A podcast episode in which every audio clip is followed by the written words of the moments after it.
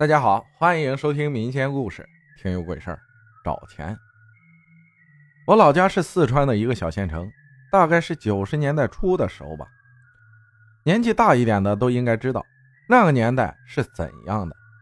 那时候物价也很低，低到什么程度呢？土豆两毛钱一斤，猪肉也很便宜。大多数人的谋生手段都很有限。我们县里有一种人力三轮车，一次就能挣一块或者两块钱。很多五十多岁的人进不了工厂了，又不愿意种地的，就选择花几百块钱买一个这样的三轮车，反正力气也不花钱，基本没有什么成本的。我外婆邻居的一个亲戚就是在做这个活可是后来这个人疯了。外婆邻居的亲戚姓杨。就叫他老杨吧。他今年五十多岁，儿子儿媳在广东打工，孙子在学校寄宿，自己跟自己的妻子就在老家。入秋后有一天晚上，快十二点了，老杨今天的收入很少，还收到了一张十元的假币，所以老杨还想再等等，看有没有生意。老杨一直在街上慢慢的晃悠，街上的行人也越来越少。老杨心想，最后拉一单。就回家了。老杨正想着，忽然听见后面一个外地口音在喊：“三轮车！”老杨回头一看，是个女人，头发很长，打扮很时髦，正在跟老杨招手。老杨立马把车蹬过去，停在女人面前。老杨笑着问：“走哪儿？”女人回答道：“去火葬场，多少钱？”老杨一听是外地口音，心里只盘算着这趟。可得多要几块钱了，面露难色的说：“火葬场有点远啊。”女人回道：“我有急事你说多少钱吧。”老杨一听有急事心里笑了，说：“这样吧，我也不问你要十五了，你给十块钱吧。”女生笑着说：“我给你二十，快点走好吗？”二十，我爸那时候在厂里上班，一个月才一百多块钱。老杨一听给二十，立马来了精神，说：“可以，可以，可以。”女人上了车，老杨开始全力蹬着车，距离大概有三四公里吧，不长不短的，但是还是需要一点时间。路上，老杨时不时跟女人聊几句闲天终于到了火葬场门口，还亮着灯。老杨停下车，回头跟女人说：“到了。”女人缓缓地下了车，从衣服兜里掏出了一张一百的大钞，递给老杨。老杨笑呵呵地接过来，然后从腰间的小包里点出八十块钱给了女人，当然也包括了那张十元的假币。点数完毕，老杨乐呵呵地准备回家了。没走几步，女人又在背后喊了一句：“师傅，谢谢您。”老杨回头说：“不客气。”回到家的老杨哼着曲儿，老婆还抱怨今晚怎么那么晚回来。老杨也没解释什么，脱了衣服直接就躺下睡了。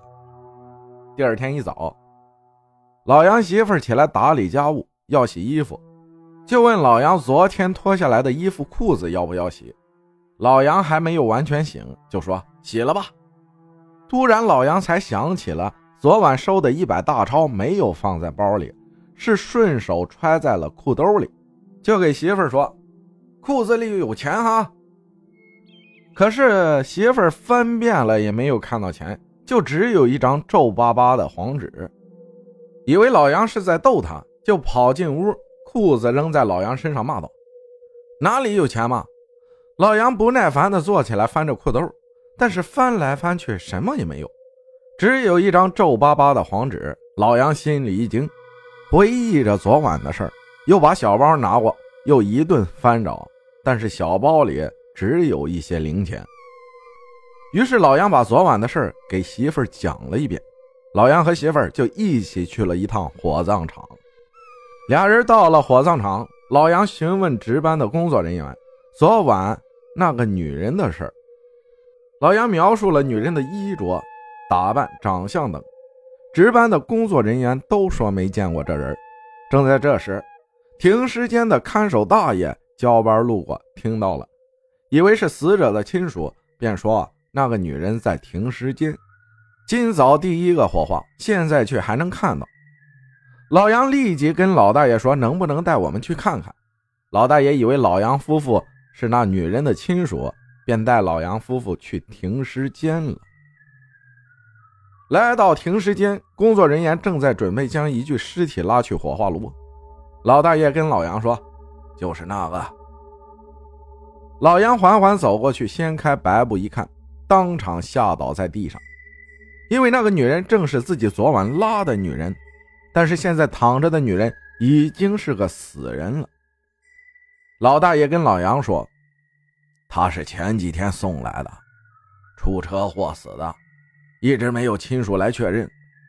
昨天公安局来了批示，说可以火化了，但是昨晚太晚了，所以只能今天火化。”老杨一听，心里咯噔一下，目光慢慢移到女人手里的东西。